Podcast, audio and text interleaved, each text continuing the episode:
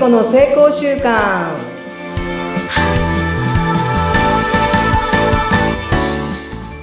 はい皆さんこんにちは。健康習慣コーチの加藤聖子と申します。どうぞよろしくお願いいたします。どうぞよろしくお願いします。えフリーアナウンサーでインタビュアーのうなみいくよです。加藤さんよろしくお願いいたします。お願いします。はいということで1回目の収録となりますが加藤さんこの番組どんな番組にしていきましょうか？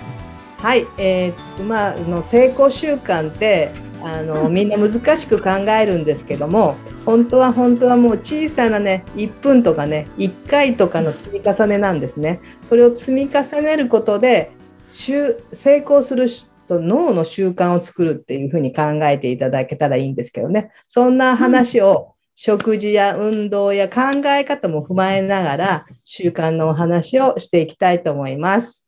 よろしくお願いします。よろしくお願いします。確かになんか成功っていう言葉だけを聞くとビッグなイメージがなんかあったりして、そうじゃないんだ。日々のことなんですか？そうなんです。なんかね、成功って成功、なんか法則とかさ、成功哲学とか、テクニックに行くじゃないですか。うんうん、でもそうじゃないんですよね。日々のあり方だったり、日々の過ごし方がとても大事で、それを毎日毎日ね、積み重ねることによって、ある法則に乗れるんですよ。ある法則？すごい気になる、その、このワードなんですけれど、加藤さんは、この今、そういったコーチのお仕事をされてるんですか？そうです。あの、経営者の自己革新を心と体と両方からサポートするコーチングをさせていただいております。ええー、そうなんですか。それはどうしてそういったお仕事を始められたんですか？えっ、ー、と、ちょうどね、4年前になるんですけども、うん、私、はい、あの乳がんになりました。乳がんはい。で、あの、がんの手術をしても4年が経つんですけども、その時に初めて、がんの病、その原因は自分が作ってるって言われたんですね。もう自分の中ではショックで、はい。でもね、よく冷静に考えたら、がんは生活習慣病なんですよ。あ、やっぱりそうなんだ。はい。遺伝っていうイメージもありましたけど、そうではない。そうではないんです。生活習慣病なんで。多くの慢性病は習慣病と言われています。なので、その習慣を変えれば、あの、元気になるっていうことを、まあ私この4年間で、本と、まあ人体実験を通して、その習慣を変えることで本当に元気になったり、さっきの法則に乗れるようになったんですね。それを、このポッドキャストの中で、ちょっとずつお伝えしていこうと思います。すごいなんか気になるワードがいっぱい出てきちゃった。引っ張る引っ張る。引っ張る引っ張る、そうですよね。一回でも、あの、明かすのもったいないですからね。これ、小出しにね、これからしていきたいんだけど、あ、でも 4, 4年前に乳がんっていうのは、それまでは全くの健康だったの、はい、健康体だったんですか？そうですね。あの、健康体でもあるし、あの、地域づくりをまあ20年ぐらいずっとやってきたんですね。でも、あの、日本中、アジアの方までね、駆け巡って、本当に、ある意味、でも体と心を酷使して、寝るのも惜しみ、ストレスをため、それでもなんかね、新しいことをする人のお役に立つことがとてもね、嬉しかったんですけども、自分はボロボロでした。ああ、え、それってなんかその、地域のために、人のためにってやってらした時って、体はすごい、精神的にはすごい疲れてたんですってことですか？もう自分はやっぱ二の次にしていたから、あの、うん、自分をいたわるとか、自分を大事にするって日本人って弱い、なんかこう、なんていうんですかね、あんまり得意じゃないじゃないですか。うん、でも本当は、この自分を大事にしたいと、社会貢献も人の役にも立てないってことを、がんになって知ることができました。ええ。ー、じゃあその大きなまあ本当に痛い、大変な経験を経て、カットさんご自身がこの4年間で自分のまあ体を使ってあの考え方を変えたりとかして、いろいろこう経験されてきたことで、なんか見えてきたものがあるってことなんですね。そうです。本当に、あの、せ5週間っていうのが、うんあのあるということを見つけることができたし、それは、うんあのみんな持っている。うん特別な人じゃだあの成功ってさ、なんか誰か特別な人がこう手に入れられるものって私は思ってたんですけど、そうじゃない。みんな同じものを持ってるから、それを法則にのっとってやれば成功するっていう、本当にそれが分かったから、今はそれを皆さんにお伝えをしております。えー今、あの、加藤さんの周りでご覧になっていて、あ、これみんな勘違いしてるよなとかって思うことって何ですか？割と多いパターンとして。は、えっ、と、テクニックに行くってことですね。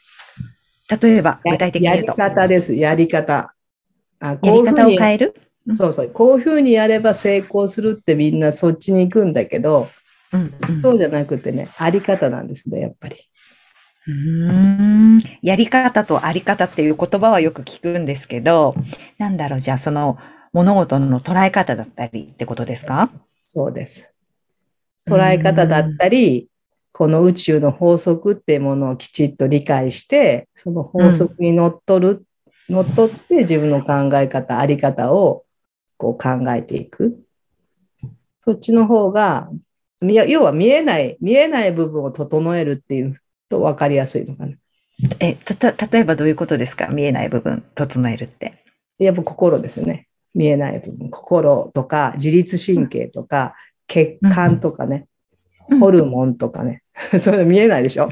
見えない見えない。それの整え方がいろいろあるんですね。そうですよ。そういうものを整えていくことで、私たちやっぱこの乗り物に乗ってるじゃない？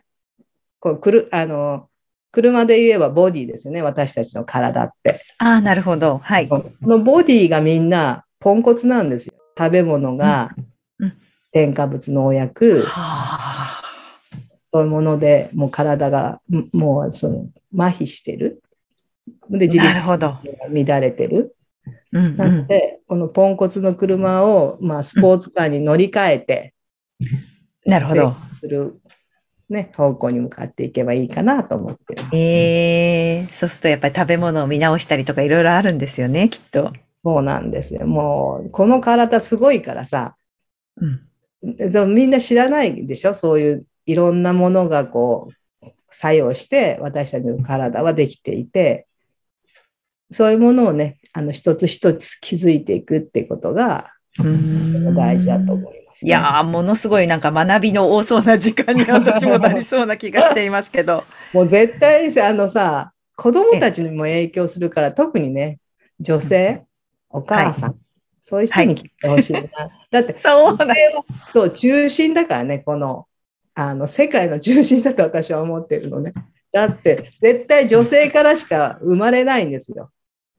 そうです。どんな素敵なかっこいい男性もみんな女性から生まれてます。だから、この女性が整えば、うんうんうん。旦那様も子供も、なんかこう、社会も周りもすごい平和になるんじゃないかなと思う。いやー、その、その考えは私も大賛成です。あよかった。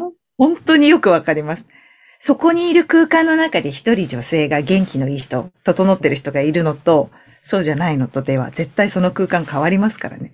職場なんかですごくそれ感じてたんですけど、あの、家庭でもそうですよね。お母さんが暗い顔で、なんかいじいじしてたら子供たちに波及するっていうのもわかるし、近所の町内会で集まっても一人否定的な人がいたら場の雰囲気暗くなりますよね。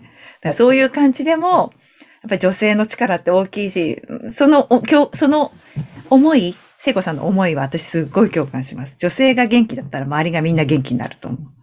だって太陽だからね、女性は。そうそうそう。男性は何なの？男性は、えーと下で支える人。あそうなんだ。男性は仕組みを作ったり、はい。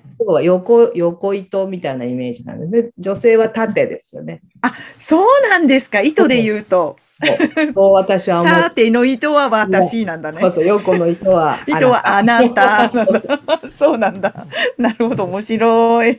女性はこう感性とか感覚をのこうを大事にするじゃない？それを形にできるのは男性なんですよ。ああ、そうか。確かに女性だけ集まっても話がまとまらないけど男性が一人いてこうだよねって言ったらそうですねってなるときありますよね。そういうことだ。そういう意味でも女性が輝いていることがこの多分平和を作っていく礎になると私は思っているので、そういう方が楽しみ聞いてくだされば嬉しい。いやー、この後、もうちょっとね、今日はなんか結構引っ張ったワードがいっぱい出てきたので、はい、次回からはいろいろと、その、はい、あの、秘密のワードを紐解いていきたいと思います、加藤さん。